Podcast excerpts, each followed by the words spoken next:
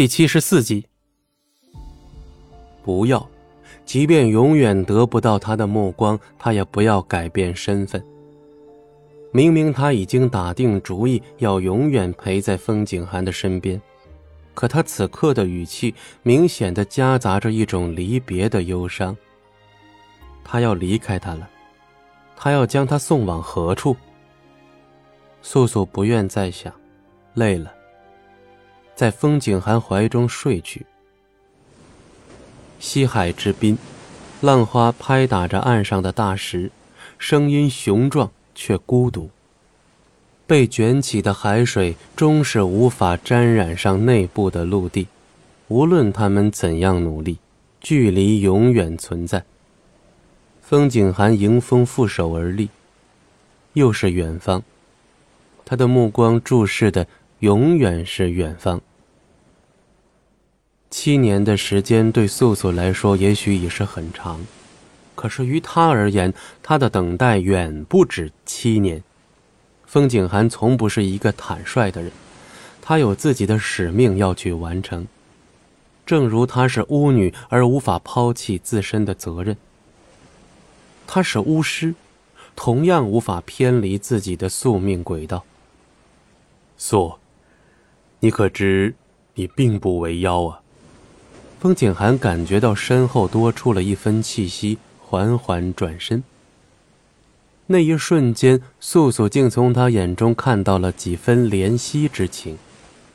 风很大，毕竟已快入冬。素素穿得很单薄，未梳任何的发髻，她长而美的秀发在风中漂亮的盘旋。休息了三日，素素的脸色终是缓和了许多。一袭素衣的她，此刻看起来完全是个弱女子。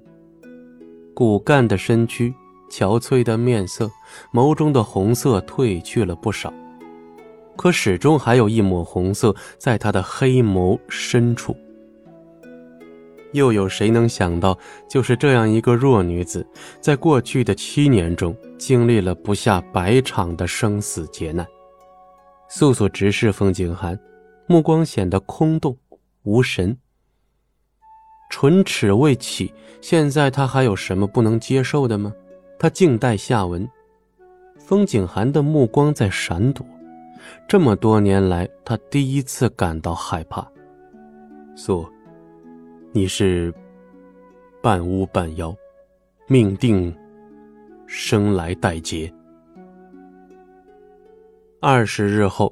红岩林中，所有人马尽数聚于西海之滨。素素被青烟长老困在房中。如今青烟长老回到了巫族，他的用处所剩无几。以前风景寒同他说要用水幽石来唤醒青烟长老，可长老早在他拿到水幽石之前便被解除了封印。事到如今，他也不想再多问风景寒什么。他是生来带劫的半巫半妖，命运的决定权早就不在他的手中。